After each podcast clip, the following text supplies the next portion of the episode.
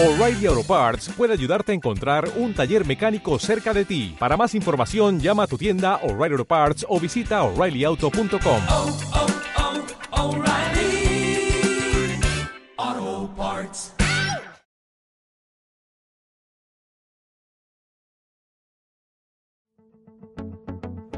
Te levantas por la mañana, no funciona la cafetera, el switch de la luz se descompone, la tele no quiere jalar y te preguntas, que alguien me explique. Aquí encontrarás las respuestas. Soy Gloria Preciado. Iniciamos.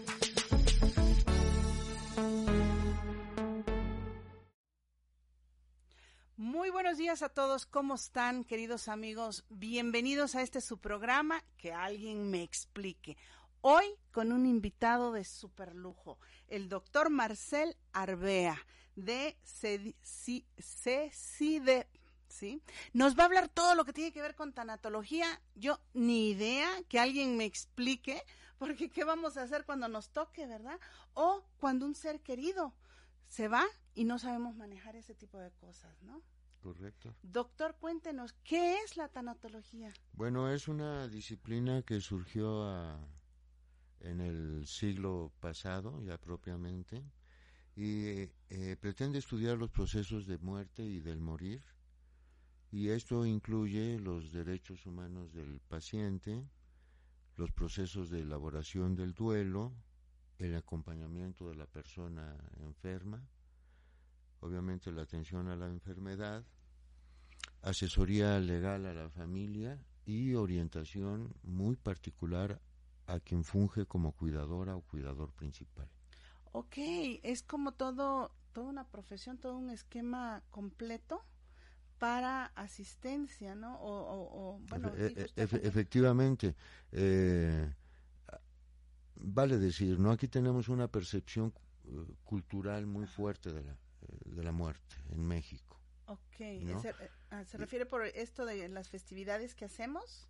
Por ejemplo, pero lo- nosotros observamos que en México tenemos una visión cultural muy peculiar en relación con la muerte. Esto se observa sobre todo cuando uno sale del país. Ajá, No, no solo lo tenemos por eh, introyectado y ni siquiera lo pensamos como eh, particular, como singular, pero en realidad México tiene una versión muy particular de la muerte. Ahora bien, la muerte no tiene edad. Ay, sí, a mí Lo me- mismo pasa en el vientre de una mujer que 100 años después. Yo acabo de perder a mi cuñada la semana pasada. Mi suegra tiene 96 años, entonces fue una situación que dice mi suegra, mija, es que uno no espera que los hijos se vayan antes que uno. Claro. Entonces, eh, eh, dice, entra uno como en un proceso, como, ahora sí que alguien me explique qué está pasando, ¿no? Una pregunta, ¿nos puede explicar un poquito, bueno, eh, eh, a qué se refiere, disculpe mi ignorancia al respecto, que México tenemos este con, esta concepción de la muerte diferente al resto del mundo o, o algo Sí, así? la tenemos muy eh, particular, es, ha sido un proceso histórico-cultural ¿no? por nuestras raíces indígenas, por el coloniaje y por diversos grupos que han sido recibidos en México. Todo esto ha hecho eh, una identidad muy particular en el pensamiento del pueblo de México en relación con la muerte. La festejamos, le tememos, Nos le hacemos calaveritas, le hacemos arte, nos reímos Ajá, le lloramos como pocos sí. a la muerte. ¿no? Entonces, eh, obviamente, la, la respuesta que debe dar la tanatología siempre es en relación a la persona, a su contexto familiar, a su contexto cultural, porque la persona no viene sola, no viene con eh, un arraigo de, de cultura, de sus tradiciones. Recordarán eh, muchas personas que ya tienen eh, algunos años que antes, por ejemplo, se alquilaban las plañideras. Personas que se les pagaba porque lloraran en los funerales y en los entierros, ¿no? Por ejemplo. Wow. Para mí es muy interesante eh, y digo y debo confesar es eh, por muchos años la muerte estuvo lejos de mi familia muchos años digo la primera vez que tuve alguien que falleció cercano a nosotros fue cuando tenía 49 48 años este no sé si decir gracias o fue algo este fuera de lo común, pero al final cuando te enfrentas a la muerte buscas en tu historia, o sea, cómo se ha manejado. Claro. Y, y te quedas tú, ay Dios. Bueno, no- nosotros observamos en, en el diplomado, porque impartimos diplomados de tanatología, eh, en la propia práctica educativa nos percatamos que eh, la noción que la persona tiene de la muerte se la debe a su familia. Ok. Si, por ejemplo, si la familia, eh, en la experiencia ¿no? Eh, de esta persona, que generalmente viene desde niño, ¿no? Eh, hay un poeta que dice el niño deja de ser niño cuando ya piensa la muerte. Ok. Entonces, bueno, generalmente adoptamos sin filtro alguno eh, la respuesta de nuestra familia ante la muerte. Ok. O sea, si la persona, por ejemplo, que ahorita nos está escuchando, se siente agobiada por la situación de la muerte, que piense, que analice, que haga memoria de cómo fue que su familia le improntó esa respuesta. Y si esa respuesta es la correcta a su situación existencial actual. ¿no? Sí, sí. Entonces, bueno, el, finalmente es el, el momento definitorio de la vida, no es un momento cualquiera. Sócrates decía que es el momento más importante de nuestra vida. Hay un trovador que dice es el momento más importante de nuestra existencia, justamente porque eh, pasamos a otra dimensión, a otro, a otro, otra, eh, a otra escenografía, porque aun cuando hayamos muerto corporal y psíquicamente, queda una resonancia de nuestra obra. Ok, entonces fíjese qué, qué interesante es esto. Nadie venimos preparado para morir, este, aparte, ¿no? O sea, eh, eh, vivimos nuestro día a día como si hubie- como si fuéramos seres eternos, ¿no? y eh, et- eternos en esta cuestión física, ¿no? Entonces, eh, a la hora de estar, eh, yo digo, con las pocas experiencias que he tenido de seres muy allegados, el último fue mi abuelo que me impactó muchísimo porque él dijo, no, mi hija, yo me quiero morir. Y se lo propuso y se murió. Entonces yo le decía, ¿qué nada te motiva? No, no, yo me voy. Pum. Entonces, como que eh, eh, eh, dice, yo ya acabé, yo ya cumplí, yo ya no quiero seguir aquí, ¿no? Pues, Bueno, sonó como a ver, sí. ver- Inclusive yo contraté una tanatóloga y me dijo, él ya se quiere ir. Y yo me quedaba así como que... Sí, porque, eh, Más bien la tanatóloga fue para nosotros. Porque debe, nosotros no lo- debe de servir. De hecho, el enfermero nos decía, ustedes necesitan terapia, ustedes no lo dejan ir. Así y es. nosotros, ¡ah! Bueno, eh, hay algunos casos en que, por ejemplo, eh, lo observamos mucho con la cuidadora o, o cuidador principal, ¿no? Que siempre son mujeres aquí en México. ah, bueno, era hombre. Entonces, eh, no digo quien cuida, Ajá, quien cuida al paciente terminal ajá. o al paciente enfermo, generalmente son mujeres. Ah, Hay un perfil en México de la cuidadora principal, Ok, ¿no?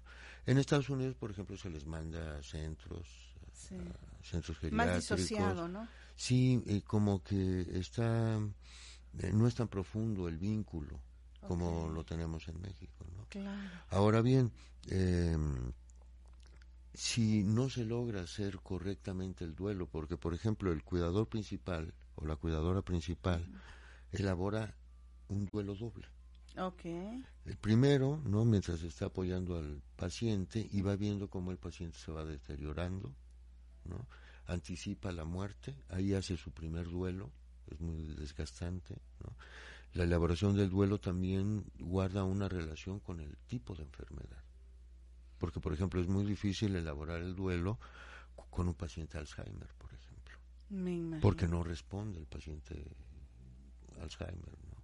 Yo tuve a mi papá con Alzheimer y a mi mamá con cáncer y realmente la situación del Alzheimer se convierte en un agravante para el cuidador principal, porque uno atiende la locura, atiende la pérdida de las facultades mentales y de las, de las facultades motoras. Claro. Entonces hay situaciones, por ejemplo, excrementicias que agobian mucho al cuidador principal, ¿no?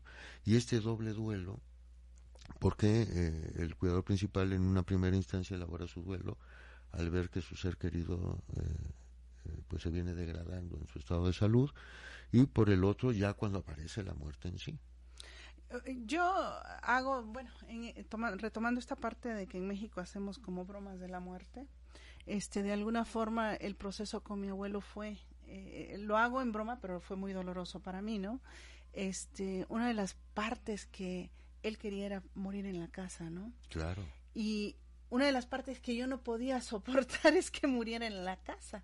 Entonces, para mí era un poquito complicado porque era cómo cumplo un compromiso con él, pero no lo quiero vivir, ¿no? Entonces, esa parte, híjole, eh, bueno, no falleció en, la casa, eh, llegó un amigo de último momento y me dijo, oye, él está muy mal.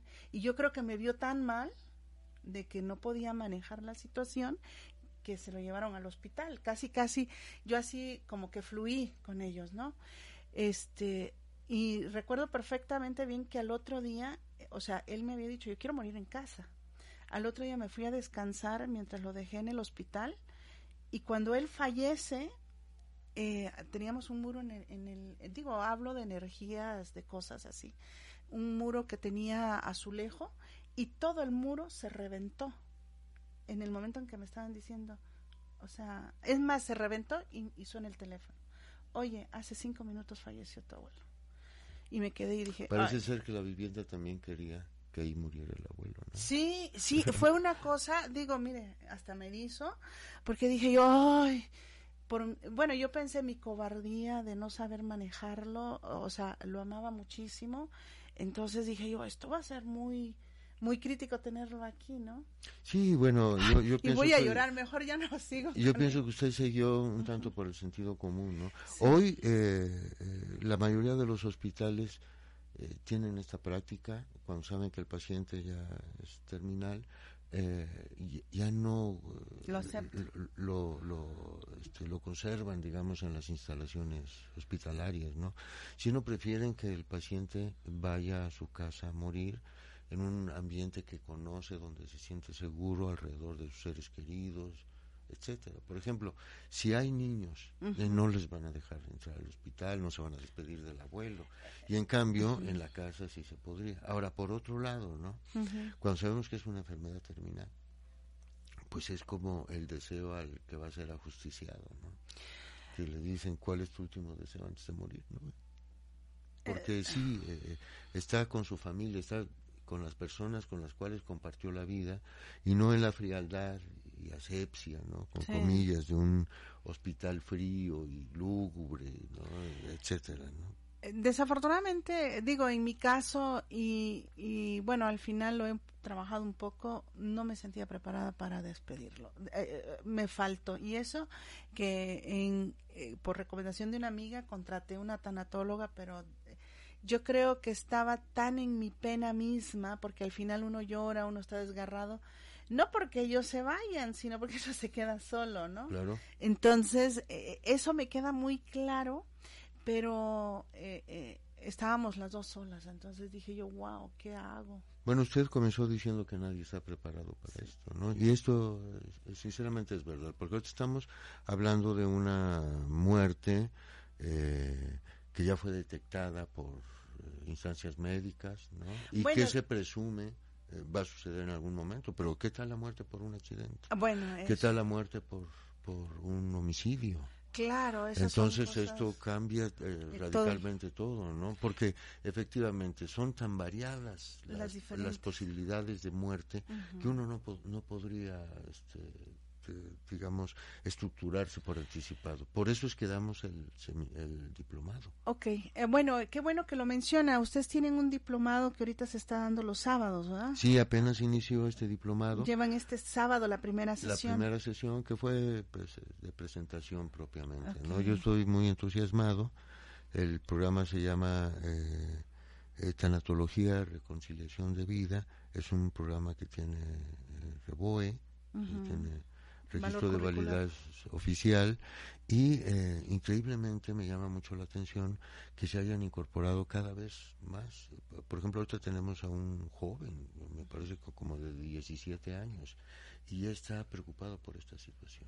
¿no? Pero la, la, a ver, ahí hay una cosa tal vez que podríamos aclarar. La tanatología no solo es para la muerte, porque pueden ser muertes de o cierres de ciclo, ¿no? Claro, También. claro. O Por, sea- por ejemplo, eh, lo, lo que sucede con, sobre todo con el cuidador principal, ¿no? Porque el cuidador principal siente todo el agobio, toda la sobrecarga. De hecho, el, eh, se trata de un síndrome, se llama síndrome de desgaste y sobrecarga del cuidador principal. Sobre sus lomos está la salud del, del enfermo y en la medida en que el paciente pierde autonomía, la cuidadora o el cuidador principal tiene que satisfacer esas necesidades. Entonces comienza a vivir una vida doble, muy desgastante. Es un, se, se reconoce como un enfermo secundario.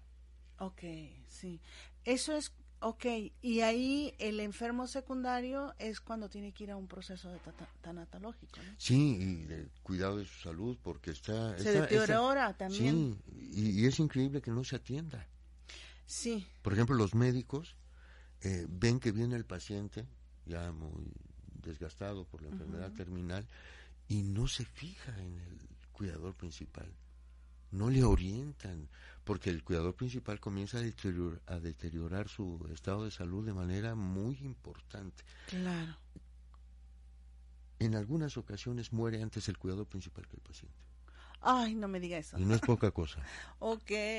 Sí, tengo ahí varios amiguitos que tienen papás ya grandes de 90 y fracción y que han tomado ese rol y que estaban graves y ahorita ya llevan años. O sea, esa gravedad de que parecía que ya se iban se prolongó a cinco o seis años, ¿no?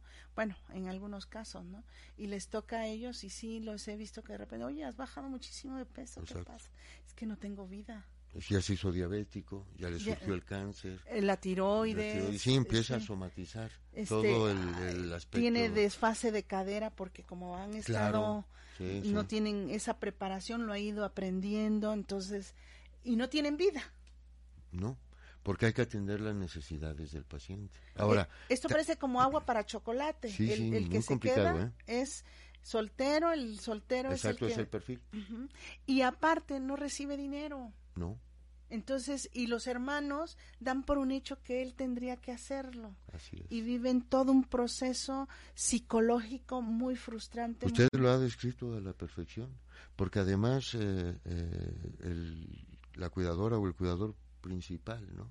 Comienza a expresar síntomas de diversa índole. Ok. ¿no? Hay este, intolerancia, por ejemplo, a la crítica. Y hay un momento crucial, o sea, hay toda una sintomatología, porque se trata de un síndrome, pero hay un momento especial y se llama colapso. Entonces el cuidador colapsa.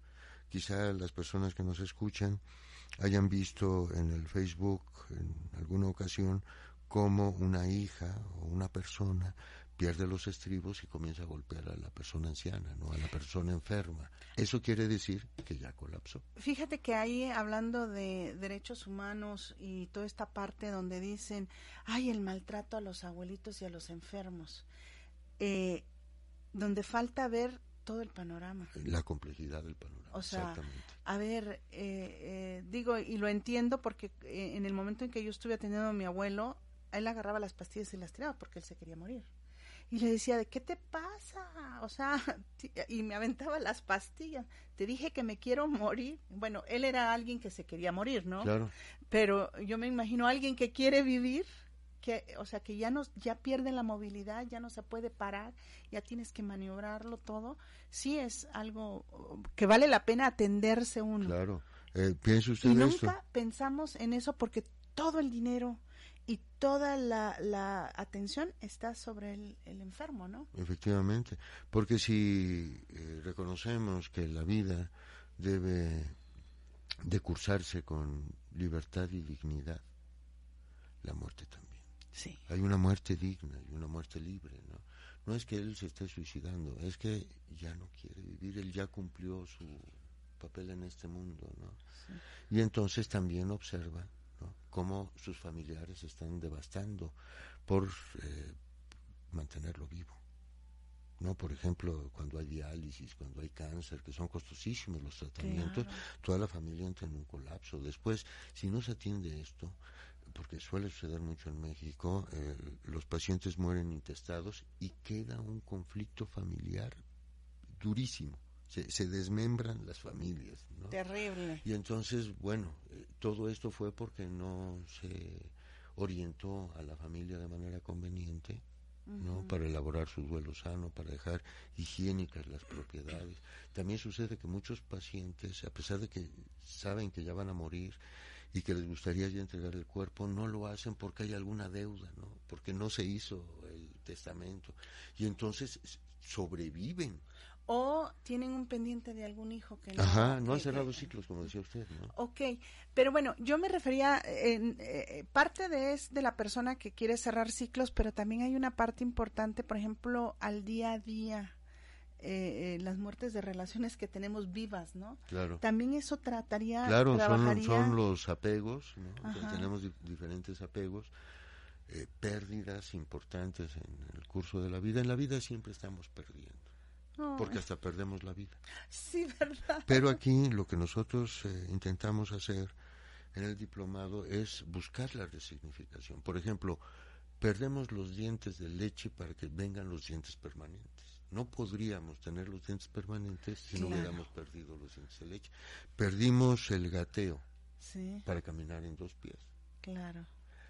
Estos procesos de pérdida, Perdimos la juventud para agarrar madurez, exacto. No, Aparentemente, ¿no? Sí, entonces, bueno, siempre que hay una pérdida, eh, se abre un vacío que nos invita a pensar en el nuevo contenido y en el nuevo significado que debe de satisfacer ese vacío. El vacío en sí mismo no es malo, es el resultado de una pérdida por y, y- del, y del apego. ¿no? Pero debe de venir un nuevo contenido, un nuevo significado. Ok. Doctor, a ver, eh, eh, Marcel, cuéntanos, este, el diplomado que están dando, ¿en qué horario lo tienen? Lo tenemos en la mañana, es de 10 de la mañana a eh, 2 de la tarde, Ajá, No. todos los sábados. todos los sábados, sí. ¿Cuánto Van a ser tiempo 100, son 120 horas. Ok, Me parece que dura alrededor de 8 meses. ok. ¿Es de 9 de la mañana a qué hora? De 10 a 2. De 10 a 2. ok. Ahora, el enfoque que nosotros, que nosotros manejamos, porque hay distintos Enfoques. enfoques, tanatológicos, es el, el de la logoterapia. Ah, ok. ¿no? Está muy vinculado con Víctor Frank. ¿no? Y desde ese ángulo, desde ese enfoque, analizamos los procesos del muerte. Tenemos una excelente planta de, De de- docentes. de docentes, muy comprensivos, y el hecho de que manejemos la logoterapia sirve Para que en la no dinamia, es una especie de técnica logoterapéutica, las personas que asisten con duelo, con apegos, con una pérdida inmediata, porque hemos tenido sobre todo a muchas mujeres que han perdido hijos, Claro, y ese es un duelo muy particular, muy particular. muy particular. Sí, porque la madre está colapsada de, de haber perdido a su hijo, tiene muy viva en la memoria y creo que nunca lo perderá. Claro, ¿no? ese dolor. Ahora, decimos, la vida eh, no puede eh, evitar el dolor y el sufrimiento. Lo que sí podemos hacer es ofrecerle un nuevo significado. claro. ¿Qué significa CECIDE? CECIDE significa Centro de Estudios para el Sentido, la Investigación y el Desarrollo Humano. Ah, Ok, ¿no? Tenemos, eh, ha sido preocupación de la directora, de la doctora Patricia Fierros, ir elevando el nivel académico de la institución, a pesar de que somos una, eh, un centro de estudios muy pequeño, eh, tenemos nuestra página web, tenemos eh, eh, revistas, tenemos publicaciones, están en tenemos Facebook, gacetas. ¿verdad? Están en Facebook o en la red Ok, o en la red, ¿no? Tenemos este eh, buena producción académica, ¿no? Porque no nos gusta eh, simplemente fagocitar lo, lo que Claro. dicen otros, ¿no? Sino queremos sacar nuestra propia propuesta, ¿no? Hemos observado, este, y esto sí lo, lo quiero decir, que cada vez es más eh, importante el papel del tanatólogo en México. claro. Antes esto lo hacían los sacerdotes, ¿no? daban estos, este tipo de apoyos, pero pues lame- lamentablemente la iglesia pasa por un mal momento. ¿no? Claro. Y aparte, bueno, eh, todas estas cuestiones y temas de la muerte, digo, este libro de los muertos, o sea, es, Sí. es un- una parte muy importante para los humanos. Claro. O sea, en, en diferentes áreas, digo, mencioné el libro de los muertos, pero en cada área manejan o en cada eh, región manejan su significado Claro. y sus procesos. Bueno, de hecho, uno de los elementos que nos hacen humanos es que nosotros tenemos consideraciones con los muertos, que enterramos a los muertos. Pero aquí lo interesante del, del enfoque que, que nosotros ofrecemos es la trascendencia. Es decir, la vida es trascendente, siempre y cuando con nuestras obras lo hagamos. Porque si no, moriré como cualquiera. ¿no? Yo pregunto a mis alumnos, ¿quién sabe el nombre del abuelo de su abuelo? No, pues nadie lo, nadie, nadie lo sabe, ¿no? Y, pero les digo, pero sí saben de Sócrates, y vivió hace 2500 años. ¿no? Sí, Y yo estoy aquí gracias al abuelo de mi abuelo. Eso vendría siendo como lo que manejan en otras culturas de honrar el árbol, ¿no? De, de, de dónde vengo, mis Exacto. orígenes. Tal vez no irme, ay, como muchos, no, es que soy prima hermana de Juana de Arco, ¿no? Pero sí, por lo menos, eh, cuál es el camino que ha recorrido para Exacto, estar de- aquí. de- desde la historia como pasado. ¿no? Al tiempo como futuro, al tiempo Exacto. propicio, ¿no? Porque, bueno, eh, yo digo, ahorita aquí está Alba Edison trascendiendo. Sí, ¿no? exacto. Y está en nosotros Alejandro Fleming, porque ya nos hubiera matado No, cualquier salmonelosis, ¿no? O Exacto. sea, él por descubrir eh, la penicilina trascendió. Excelente. Entonces la trascendencia, como dice Frank, la esencia de la existencia. Wow. Marcel, se nos acaba el tiempo. Eh, me encantaría ver todos los que están viendo el programa. Por favor, mándennos preguntas, sus mensajes. Y si quieren que venga Marcel nuevamente, por favor, mándennos. Y, y yo, Yo creo encantado. que no- nos acompañas este y tal vez con más tiempo. Un mensaje que le quieras dar a nuestro auditorio antes de cerrar ¿Cómo esta no? primera parte. Yo pienso que la muerte no es total, que cada ser humano tiene la posibilidad, por sus obras, de trascender el tiempo y el espacio de su propia vida. Pues muchísimas gracias. Gracias. Vamos a un corte comercial. Agradecemos a Fernando en los col- controles, a Carla en las redes sociales y regresamos con otros invitados especiales. Muchas gracias y nos vemos en un minuto. Estamos en tu programa. Que alguien me explique. Consultas y sugerencias al 2224 41 92 10. En un momento regresamos.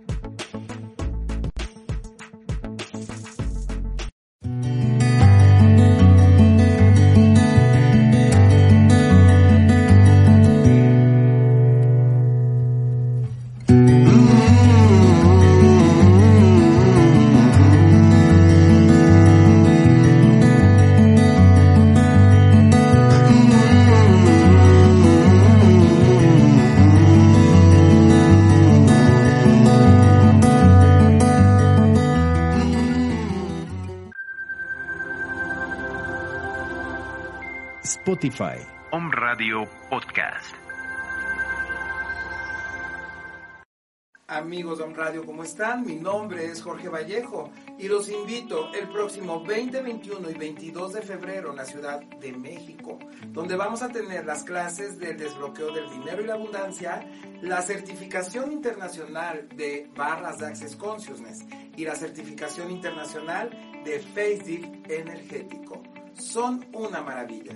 Los espero y contáctenme al 247 100 4593. Llama ya. Om Radio. Generando conciencia en la web.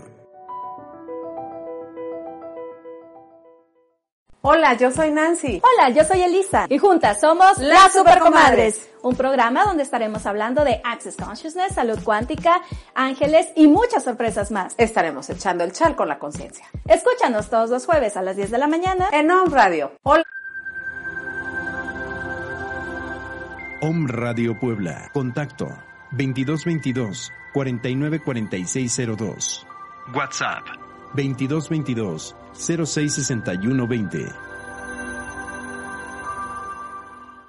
Amigos de Home Radio, ¿cómo están? Mi nombre es Jorge Vallejo. Les he hablado mucho de las barras de Access Consciousness y estaremos de gira las próximas fechas. 3, 4 y 5 en Celaya, 6, 7 y 8 en Zacatecas, 13, 14, 15 en Aguascalientes y el 18, 19 y 20 en San Luis Potosí. Los espero. Llama ya. Playa, playa, playa del Carmen, ahí te voy. Mi nombre es Jorge Vallejo y nos vemos el 26 de marzo en Playa del Carmen, 27, 28, 29 y 30 de marzo en Cancún, Quintana Roo. Con las clases Certificación Internacional de Barras de Access Consciousness, la Certificación Internacional de Faceit Energético y la clase del dinero del desbloqueo y abundancia para ti. Nos vemos, llama ya. Playa. Búscame en Facebook y en Instagram como Gloria Preciado. Regresamos. Hola, pues continuamos en esta segunda parte de tu programa que alguien me explique. Gracias a Fernando en los controles, a Carla Mercado que está en las redes sociales. Por favor, manden sus preguntas, sus dudas. Acuérdense que nos pueden eh, sintonizar y escuchar por Spotify y Apple Podcast y pueden entrar a las redes sociales al Facebook de Home Radio. Tenemos a Joel y a, Na- a Nayeli. Mayeli. Mayeli, que Sí, nos vienen a días. visitar, este, digo, eh, invitados súper especiales de la obra Amores. Y nos van a platicar de qué se trata. ¿Estamos de acuerdo? Así es. Y Sí. traen también ahí unos pases para poderles dar a las personas que nos eh, manden mensajes en las redes sociales. Cuéntenme de qué trata esta obra, qué grupo teatral son, dónde están, o sea, hay muchas preguntas, ¿no? Pues sí, hola, muy buenos días a todos. Muchas gracias por la invitación, antes que nada. Este, y sí, nosotros formamos parte del Centro de Formación Actoral Escenario, que está ubicado en Palmas Plaza, y dentro de esta, dentro de esta institución, eh, hacemos varias, algunas presentaciones, ¿no? Eh, de alumnos y algunos, bueno, que ya tienen mucha trayectoria en el ámbito teatral.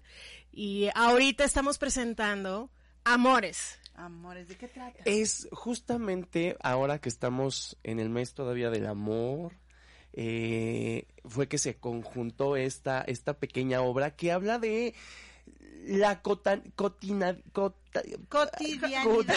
cotidianidad, eh, Eso. Esa palabra eh, en las parejas, en el vivir diario, ¿no? Como parejas, como en cuestión de relaciones eh, de dos personas, no nada más eh, enfocados exclusivamente en parejas, sino lo que puede pasar, digamos, en un consultorio médico, a lo mejor en un restaurante, con dos personas. O sea, ¿a qué te refieres? Por ejemplo, quiero pensar, cuando vives con tu pareja muchos años, de repente ya se te olvida que está. Ay, no, ¿verdad? o sea, no, no, no era eso. A ver, ¿no? ¿cuántos se identificaron O con sea, eso? o cuando estás este, trabajando que te puedas enamorar de, del- de, de- de la que está en las redes o del que está ahí en los controles o cosas de eso. Es muy posible. Por- por la cotidianidad. eh, Son los, son justamente varios temas de lo que eh, eh, eh, este Vas diario a comer memelas y ya vistes a la de la memela. Sí, Como que... No, la, la forma y la preparación de cómo le pone el queso a la memela tiene mucho que ver, ¿no? Que Sí, pues sí, te, enamora. Te enamora. claro. o- El amor entra por la panza, ¿no?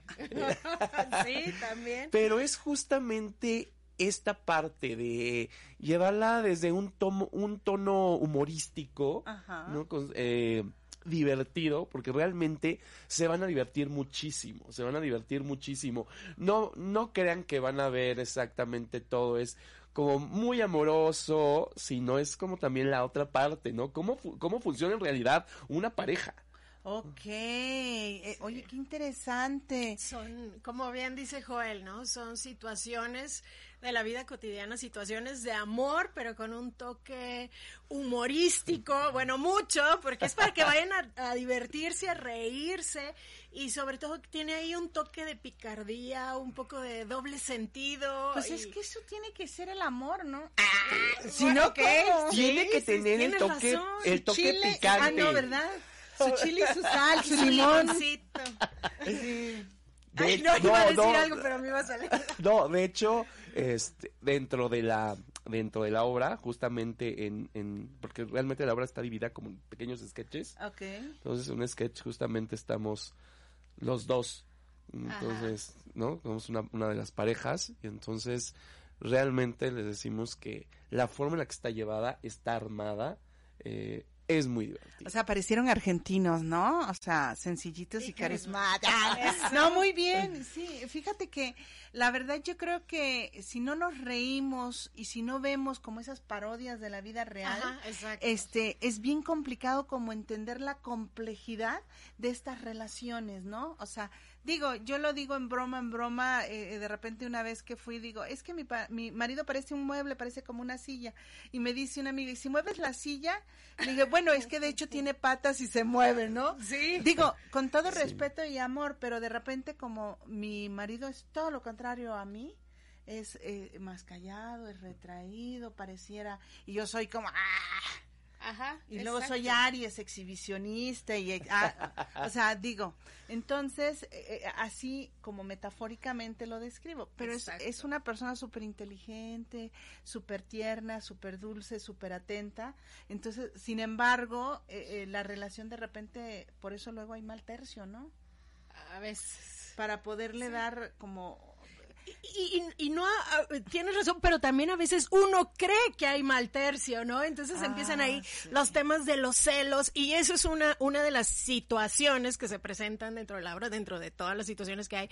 Y Conversaciones privadas que te inventas, te creas, Ajá. para, para darle sabor a esto de la vida, ¿no? Pero no lo haces con esa intención. Sí, sí, o como dicen, a veces nosotros nos creamos nuestras propias historias y que en realidad solo existen en nuestra cabeza. Entonces, eso también lo van a ver en Amores. ¿Cuánto dura eh, el- la obra cuando uno va? Aproximadamente es una hora y cuarto lo que dura el espectáculo completo. Entre una hora y cuarto, una hora y media más o menos. ¿En dónde este, se están exhi- exhibiendo, se dice, o exponiendo? Presentando. Ta- Sí, también. Exhibiendo suena También. muy... También lo hacemos. También. Ah, bueno. Sí. Este, ¿Dónde están exponiendo la obra? Ese es justamente en escenario que está en Palmas Plaza, que es este ¿Es el que está aquí en Angelópolis? ¿Palmas Plaza? Palmas, ah, o sea, sí está, eh, en Está la la zona de en- quinta, en-. Angelópolis. como enfrente Em- de la Plaza Centro Comercial Angelópolis. Ajá. Es la que es Tiene que en lugar de techo carpa. es como una carpa Es- blanca. Exacto. exactamente. No está justamente dentro, o sea, bueno, Ah. está dentro de así que el- donde está el estacionamiento, donde hay unos locales Ah, y ahí está ubicado como, el escenario. como está el Hotel Quinta, ¿no? Exacto. Es- está realmente de- al lado del Hotel Quinta dentro del estación. Pero Ah. dentro del... O Sí. sea, sí hay que ingresar a Palmas Ajá. Plaza y ahí dentro del estacionamiento este, está la plaza y por la parte de afuera hay unos establecimientos que tienen un acceso directo. Eh, Escenario, el Centro de Formación Actoral Escenario tiene un acceso directo por adentro de- del Cuéntame, estacionamiento. ¿qué es, eh, qué hacen? Qué, bueno, digo, sí, ya sé qué hacen en el centro, este... De formación actoral de escenario. formación actoral escenario, pues ha- hacen obras, ¿no? Pero ¿qué más hacen? ¿Qué, ¿De qué es el centro? Eh, es que nunca lo había escuchado, se me hace interesante. Pues es que está... Tampoco yo, dice hasta que no. ingresé. Sí, realmente es un lugar eh, con, muy bueno, con mucho tiempo, con mucho prestigio. Se imparten muchos talleres. Por ejemplo, ahorita está empezando el nuevo ciclo de talleres. Se va a empezar el taller de comedia musical, Musical. que lo imparte la reina del teatro musical en México, que es Lola Cortés y su hermana Laura Cortés y bueno, todo el equipo que ellos traen. Eh, también se imparte el taller infantil para niños, está padrísimo. Lo da Annie V, que es también una persona con mucha trayectoria dentro de la música y del teatro en México. justo dato importante, ella estuvo eh, protagonizando muchos años la el musical de eh, Vaselina. Ah, cuando ok. niña, entonces tiene Y también mucha estuvo en microchips y Sí, todo eso. sí. Entonces sí. o sea, realmente los profesores son maestros eh, profesionales y con mucha trayectoria y experiencia. También se imparte el taller de actuación que lo da nuestro director Norberto Gordillo, a quien le mandamos un beso y Muchos saludos. muchos saludos. Este, un gran maestro, un gran director y la verdad es que sobre todo un excelente ser humano. Ok. ¿Y qué más se da? El taller de cine y televisión. Ajá, taller de cine, televisión, también ya están, o todos estos talleres ya están por empezar. De hecho, el de, el de Esta Lola semana. Cortés empezó esta, esta semana. Ok. El de los niños también empezó esta semana. Y sobre todo lo importante de este centro eh, de, de actuación, ¿no? Para preparar a los niños y a los jóvenes que tienen este interés. Y adultos también. Adultos, porque es niños, jóvenes y adultos. Todas las Entonces, realmente en Puebla no existía un lugar así como tal, ¿no? Tenemos, eh, este, pues quizás conocemos las escuelas en, en- en la Ciudad de México, lugares en Ciudad de México, pero en la Ciudad de Puebla como tal no. Mejor había universidades que te podían brindar la carrera de, de actuación sí, oh. pero faltaban esos espacios. Entonces realmente para todos los que tienen la inquietud, tanto niños, jóvenes, incluso los adultos, es un espacio realmente que te brinda eso, te brinda todo ese apoyo con gente 100% capacitada y que te va a dar los elementos para poderte parar en un escenario justamente. Y, y como dice Joel, eh, pues para la gente que se quiera dedicar a la actuación, pero no nada más a ellos, sino yo creo que también cualquier persona que de pronto tenga esas ganas de, de, de proyectarse, porque también la actuación eh, te da eh, las herramientas y las bases para desarrollarte en tu vida diaria. Por ejemplo, si de pronto quieres hablar con un cliente o das conferencias o Claro. para hacer algunas ventas, eh, te sirve pues para sobre todo Aprender a hablar, aprender aprender a hablar, a- a a- poder pararte bien emplomado, ¿no? Sí, o sea, todo ese tipo de cosas, eh, eh, inclusive para tu vida diaria, ¿no? Y- Cómo ser una mejor versión de ti. Y sabes que a través de la actuación también, eh, eh, yo creo que las personas, eh, no precisamente que se quieran dedicar a la actuación, pero también se pueden sanar muchísimas cosas a través de Emociones. emociones, la catarsis famosa, eh, se pueden vivir a través de muchos personajes que uno va interpretando, puedes sacar situaciones que a lo mejor también están reflejadas en tu vida o que tú estás pensando que, que, que son similares a tu vida y dices, ah, esto es así, así era, o esto pasó, ah, ok, vamos a hacer esto. Entonces, a través de la actuación, ya sea para radio, comedia musical, para teatro, digo, para cine, televisión, puedes sanar muchísimas cosas también. Me encantó esta parte que dices, fíjate, este, si eres conferencista, si eres, este, inclusive instructor, maestro, facilitador, Sí. eh, todas estas herramientas te sirven para tener una mejor creatividad y mejores herramientas para estar enfrente de, de, de los que te están viendo, ¿no? Y ustedes, ah, cuéntenme, ustedes cómo se iniciaron en esto, cómo llegaron a Amores. En Amores, eh, bueno, en Amores nosotros, yo formo parte de, de Estoy Tomando, estoy estudiando ahí.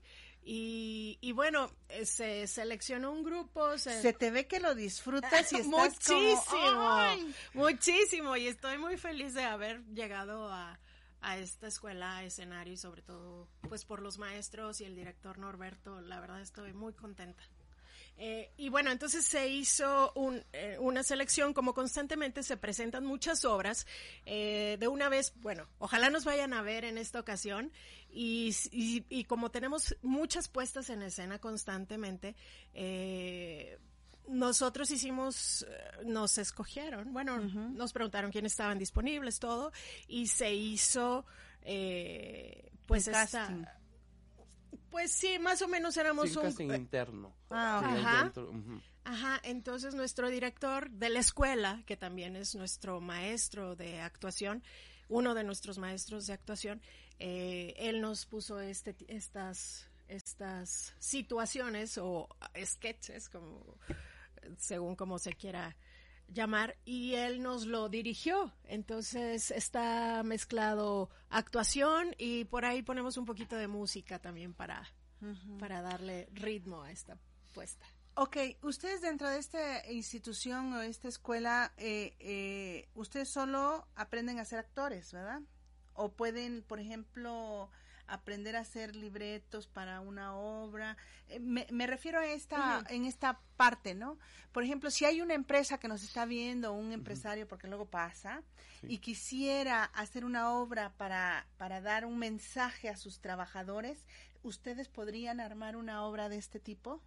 Sí, yo creo que O sea, sí. como de valores. Sí, sí. Por o, supuesto. Por ejemplo, ahorita que está muy en, en- eh, muy en boga este, la tendencia, eh, bueno, mal empleada la terminología que voy a hacer, pero al, al- la violencia, ¿no? O sea, eh, situaciones que al final la violencia es un reflejo de cosas que están pasando en casa. Y que a veces lo vemos tan natural como lo que decías en las parejas, ¿no? Digo que yo hice el chistecito de mi esposo como eh, eh, la silla, el mueble que no se mueve, pero al final ese tipo de cosas son violencias, son agresiones. Entonces, ¿cómo, cómo transmitir mensajes de valor? Eh, eh, digo, porque Amores se me hace que hace eso. Situaciones que luego no nos damos cuenta y que nos podemos espejear con la representación que están haciendo. Pero lo mismo pasa como, eh, quiero pensar en, hay una- un programa con este, ¿cómo se llama? que sale uno de los polivoces, sale este hombre, uno altote, este, ¿cómo se llama? Este, eh, no es Eugenio, es, eh, bueno, y que habla sobre una familia, que hay una hija fresa y hay un esposo, la esposa como que está perdida y una y un hijo toto. Entonces habla sobre situaciones de la familia que de repente dices tú es cierto. O sea, en mi familia había un fresa o se creía fresa porque todos estábamos bien este y que creía que no era como de nuestra familia que nació en el lugar equivocado, ¿no? Y había el otro que se perdía de todo, o sea, quién sabe dónde andaba, ¿no? Entonces te refleja situaciones, pero si se puede hacer con un mensaje, te das cuenta que puede tener un significado, ¿no? O sea, como una conclusión sin dar la respuesta. ¿Qué piensas sobre esto que viste, no? Como en lo de amores, ¿no? Sí, sí, sí. Al final, ¿qué, ¿qué te dice a ti de cómo está tu relación, como con este sentido de aprendizaje, ¿no? Sí, mira, a- dos. eh, la primera cosa acerca si alguien se quiere acercar para hacer algún tipo de, de puesta en escena o algún tipo de libreto específico, yo creo que sí ah, tendrían que hablarlo directamente con nuestro director Norberto Gordillo en las instalaciones de, de Palmas Plaza, ¿no? Pero bueno, yo creo que hay la posibilidad. Eh, ahora, en cuanto a lo que tú dices del espejeo, sí, el 14 de febrero que estrenamos Amores, eh, hubieron personas que se acercaban y decían, es que yo me vi. Decían, es que yo era igualita a esa persona, es que fulanito, mi marido, es así. Y, y eso es lo padre, ¿no? Que la gente también al final pueda ver algo y reflexionar y llevarse un aprendizaje. Que después de todas estas risas que, que les podemos sacar, que Claro. gracias a Dios nos regalaron este Ajá. todas todas estas risas y, y buenos momentos, pues que la gente puede decir, ah, sí, sí estoy exagerando, ah, sí, sí, sí parezco este a ese personaje, ¿no? Y que puedan reflexionar. No, y justo también contestando tu pregunta eh, acerca de esta parte, ¿no? Que también como alumnos y las personas que están dentro se pueden involucrar justamente con proyectos, ¿no? Claro. Con guiones. Hay justamente también dentro de la clase de cine este desarrollo, ¿no? De, Ah.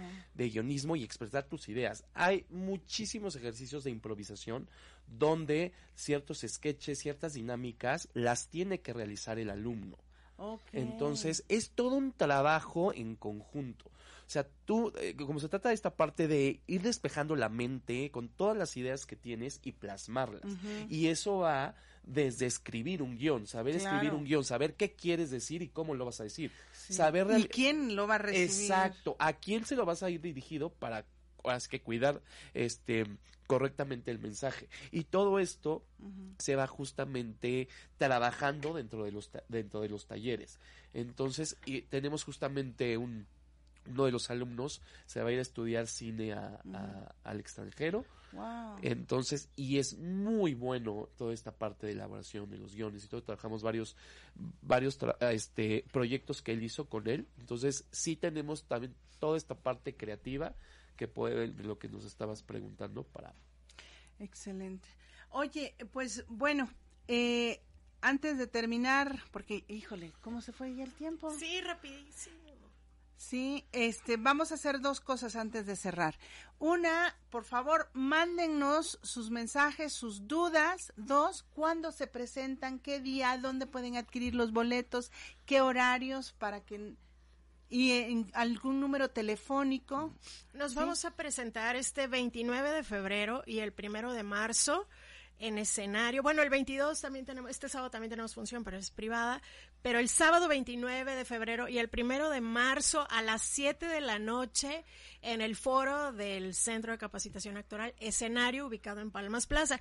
Eh, se cobra una recuperación que es de 180 pesos para la persona que lo reserve con anterioridad y el mismo día eh, 230. Los pueden reservar al teléfono, apúntenlo bien, 225-2481, lo repito, 225-2481 o también pueden meterse ahí al Facebook, está nuestra fans page que se llama Escenario Capacitación Actoral en Puebla. Y ahí pueden ver eh, la información y ahí directamente los pueden reservar en línea. Ok, y dicen que traen ahí este alguna cosa para dar, obsequiar. Sí, traen. Tenemos dos boletos, ¿verdad? Sí. Tenemos dos boletos. Dos boletos dobles. Ok, exacto, Oh. dos boletos dobles. Para las primeras personas que ahorita nos indiquen que quieren que nos asistir. manden un WhatsApp, que nos manden un WhatsApp aquí a On Radio, ¿te parece? El WhatsApp de On Radio es 2222 06 61 20. Mándennos sus WhatsApp, son dos boletos dobles y aprovecho para mandar saludos. Fabiola, a mi amadísimo marido que siempre lo pongo de ejemplo, a Israel, a Rayón, po- qué bueno que nos estás escuchando y a todos nuestros cuates. Acuérdense, WhatsApp ahorita, dos pases dobles para ir a la función, 22 22 06 61 20. Los esperamos porque, ¿qué creen? El tiempo se acaba. Y, y sabes que antes de terminar, nada más comentarles que pueden ir solos, acompañados, en pareja, con novios y novio, con amigos, con el hijo, la hija, la mamá, el papá, eh, o, o vayan, porque se van a divertir también. Sí, ¿verdad? Se van a divertir muchísimo, no se lo pierdan. Ok, le damos gracias por habernos acompañado, gracias a Fernando en los controles, gracias a Carla Mercado en las redes sociales, gracias a todos nuestros amigos que constantemente nos escuchan y ya saben, mándennos WhatsApp para los pases dobles y ahorita eh, los vamos a ir anunciando. Gracias y muy buenos días, los esperamos el próximo miércoles a las nueve. Gracias. Te espero en la siguiente emisión. Que alguien me explique. Donde tendremos expertos que nos den las respuestas a tus inquietudes. Hasta la próxima.